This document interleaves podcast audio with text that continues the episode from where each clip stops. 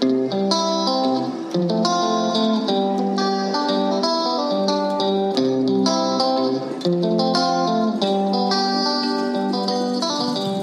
大家好，欢迎收听《三十岁烦不烦》，我是今年即将奔三开头的菲尼。古话说“三十而立”，仿佛到了三十岁，我们就必须有所一番成就。但是，即将迈入三十岁的我们，难道就会因为年纪到了而瞬间长大，成为大人们期望下的样子吗？回想起自己二十几岁时，想象自己三十岁的样子，现在三十岁了，好像也就只是这样，没有成家立业，没有事业有成，没有所有让爸妈引以为傲的样子，反而更添责任和烦恼。我们可能面临事业和家庭的选择，可能面临爱情和面包的抉择等等。站在人生十字路口的我们，或许更茫然、更迷惘了。幸运的是，三十岁的我们拥有完全自我选择的能力，以更认识自己的方式选择自己想要的生活，做自己的主人。与朋友们聊天的时候，发现三十岁的我们有着不一样的烦恼，即使是看似人生胜利组，也有他们的烦恼。不过，我个人觉得，每个人人生都是精彩的，且让自己引以为傲的。人生胜利组也仅只是比较贴近社会期望的人生，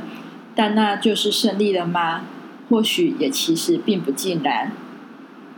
今天想先跟大家分享我自己在三十岁的烦恼，作为我们节目的揭幕。在学生时期求学的阶段，我的成绩都算是还蛮好的。就是老师眼中的好学生，同学眼中的模范生、资优生。而那时候的目标很明确，就是考第一名，上好的高中，升好的升好的大学。而当出社会以后，当你有更多选择的时候，没有人告诉你应该怎么做的时候，你就瞬间失去失去了方向，真的不知道自己要干嘛。或者是自己的兴趣是什么？这是我觉得很可惜的。所以在求职的阶段，我一直想要找一份好像大家认可的工作，但是或许我的能力不足，然后或许是我真的也不知道要干嘛，而一直就是没有找到一份很理想的工作，也换过了几次工作，而很多长辈就是。觉得我这么会读书，为什么不去考公职？当然，准备公职也是我其中的一个目标。就是在我读大学的时候，我那时候也想说，那我出社会就去考公职。只是不知道为什么，就是有点白目的个性，在大家都叫我去考公职的时候，我在在我二十几岁的时候，我反而对这个世界产生了好奇心，我就觉得。除了考公职这条路，难道我就没有别条路可以走了吗？我就觉得，说不定我也有可以闯出另外一片天啊！所以我就一直都没有选择考公职这条这条路。那在经过几次求职的工作经验以后，然后就是做了几份工作以后，我渐渐的知道摸索出自己想要做的方向。我想要去做国外业务。那因为一方面是因为我觉得我自己对英文还蛮喜欢的，蛮有兴趣的，然后我也很希望可以在英文的环境下工作。然后第二方面是因为我也很喜欢做业务的工作，我很享受那种挑战，然后还有就是面对客人的那种，就是和客人的互动之类的这种感觉，所以我就是。后来有去应征，就是国外业务的工作，但是因为那时候英文能力还没有到那么的好，所以我是先从业务国外业务助理做起。那也因为公司规模的组织比较小，所以虽然我是做助理的工作，我可以接触到行政工作，但是我也有机会接触到国外跟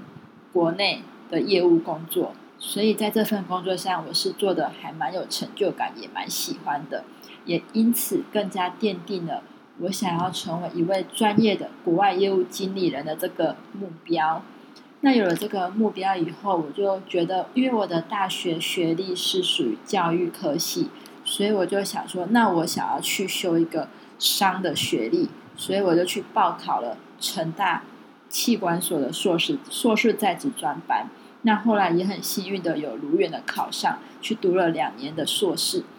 去读这个班我也很开心，因为就是我觉得教育学系跟商学系的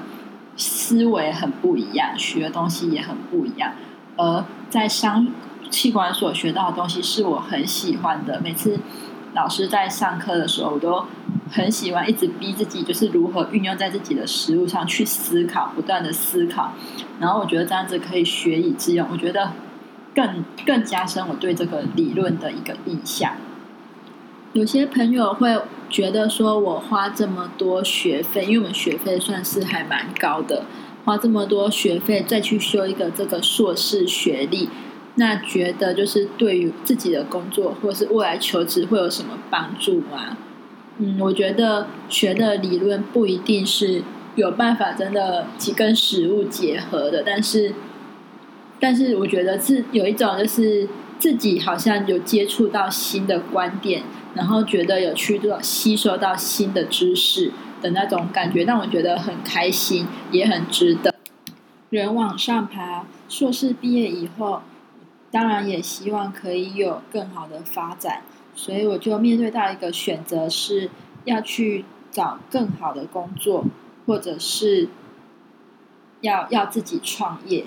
那因为就是我一直嚷嚷着自己想要当正妹 CEO，就是一直有一个梦想是自己想要当老板，而所以我后来就想说，那还不如就是趁现在自己还没有成家，所以还没有太大经济负担的时候来做这件事情。所以我就选择创业，给自己一个圆梦的机会，让自己去闯一闯，放手一搏。对，然后但是创业以后也真的是，并不如自己想象中的那么容易。这条路实在是非常的艰辛，万事起头难吧。这时候，这我觉得这就是一个考验耐心跟毅力的时候，而自己也必须设一个停损点。但是我觉得，对于这个创业，不管终究是成功还是失败，我在这个过程学习到了许多，也会有不一样的体会，或者我就会自体会过当老板的压力以后，我就更能珍惜就是当员工的幸福感。不管今天是做什么选择。我都很谢谢我身边的家人和朋友的支持，然后我也谢谢自己，就是不管在做什么选择，就是相信自己的选择，选择自己所爱的。对，因为你就是你自己做了这个选择，那你就必须自己去承担，必须自己去承担这个后果。但是也因为你。自己做了这个选择，所以你不会有一天怨天尤人，不会有一天想说早知道怎样怎样怎样，今天或许就会不一样了，不会有这种遗憾。所以就是相信自己吧。再者，三十岁的我们或许也会对婚姻有一些憧憬，但是有时候会想，我们只是因为年纪到了而想结婚，还是我们真的遇见了一个？对的人，而愿意与他携手共度后半下半人生。还有，有时会想，